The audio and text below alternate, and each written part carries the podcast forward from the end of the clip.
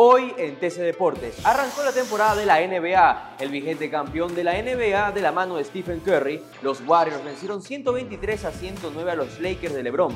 Por otro lado, los Celtics defendieron su localía en el City Garden al vencer 127 a 117 a los Sixers.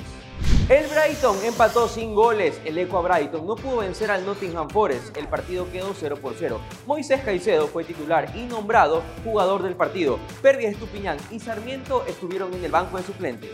El Nacional está a un punto del ascenso. El equipo de los puros criollos se encuentra a un empate para regresar a la Serie A del fútbol ecuatoriano. Mañana se enfrenta a Libertad de Loja a las 7 de la noche en el Estadio Olímpico Atahualpa. Para más información puedes visitar TC Televisión slash Deportes y nuestras redes sociales arroba TC Deportes. Soy Diego Vaquerizo y esto fue TC Deportes.